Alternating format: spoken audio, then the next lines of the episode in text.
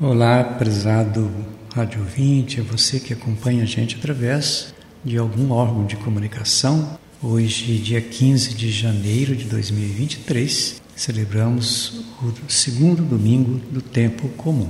Eu cumprimento você e lhe convido para nos acompanhar na reflexão de hoje. Eu começo dizendo o seguinte, que a Eucaristia que nós participamos todo domingo, momento assim de união da comunidade, eu digo que é um mergulho do cristão no mistério de Deus, no mistério de Jesus Cristo. Na verdade, é uma memória semanal da Páscoa do Senhor.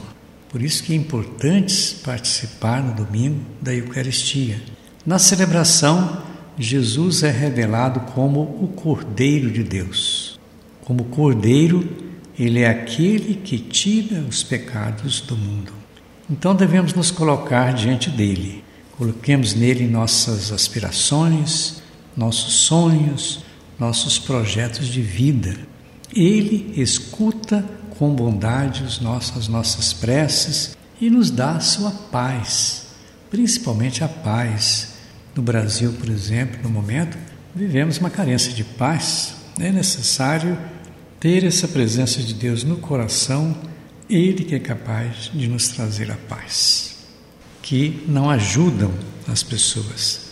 Essa unidade acontece em Cristo, quando existe uma mesma fé, sinal de que a comunidade não pode viver em desavenças, em brigas, em guerras.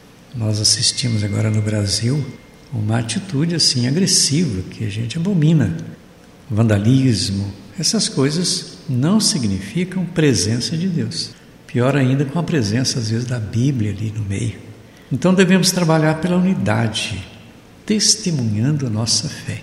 Agora, nós não conseguimos testemunhar a fé com agressividade, com depredação, com destruição do patrimônio público, na questão de destruição da história, das riquezas da história.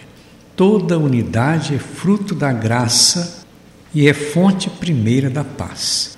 Faltando essa unidade, faltando essa presença de Cristo, faltando a graça, a gente perde o sentido da paz. E, logicamente, vêm as consequências agressivas. Todo aquele que acolhe esta mensagem se torna filho de Deus. Então, a filiação divina é consequência do esforço para viver a unidade.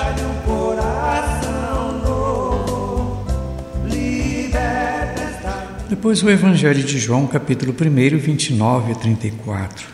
Eis o Cordeiro de Deus, aquele que tira o pecado do mundo. João Batista, ele apresenta Jesus como o ungido, e é ungido para uma missão. E todos nós somos ungidos, principalmente as pessoas batizadas. O pecado no mundo é a rejeição de Jesus como revelação do Pai.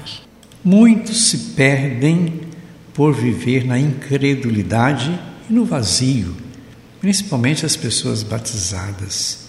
São chamadas a viver a fé, a credulidade e não viver no vazio. O caminho é deixar-se banhar pelo sangue do Cordeiro, que é o próprio Cristo. E é o itinerário da cruz, do testemunho, é o itinerário do martírio quem se abre para o Cristo no irmão recebe a graça de filho.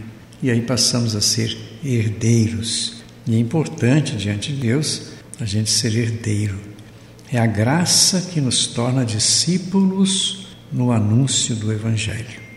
A liturgia deve renovar em nós, então, a, a, esperança de uma vida nova, uma vida melhor. Por isso que é importante a vivência e a prática dos compromissos do batismo, porque ali está a força para a gente viver a fé, viver a esperança. As dificuldades, eu diria assim, as provações não podem nos afastar da fé. As dificuldades precisam aumentar a nossa fé e não dificultar que ela cresça.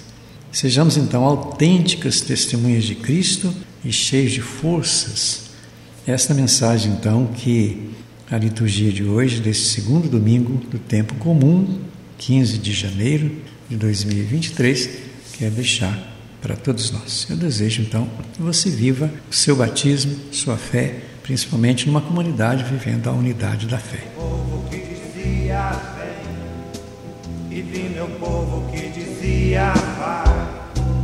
Então eu disse como jeito. Bom, a gente fica por aqui agradecendo a sua sintonia, contando sempre com a reflexão de todo domingo neste horário aqui através deste instrumento de comunicação. Deus abençoe a todos, em nome do Pai, do Filho e do Espírito Santo e até o próximo programa. Não se cala quando chama, e eu não sei por que chamou a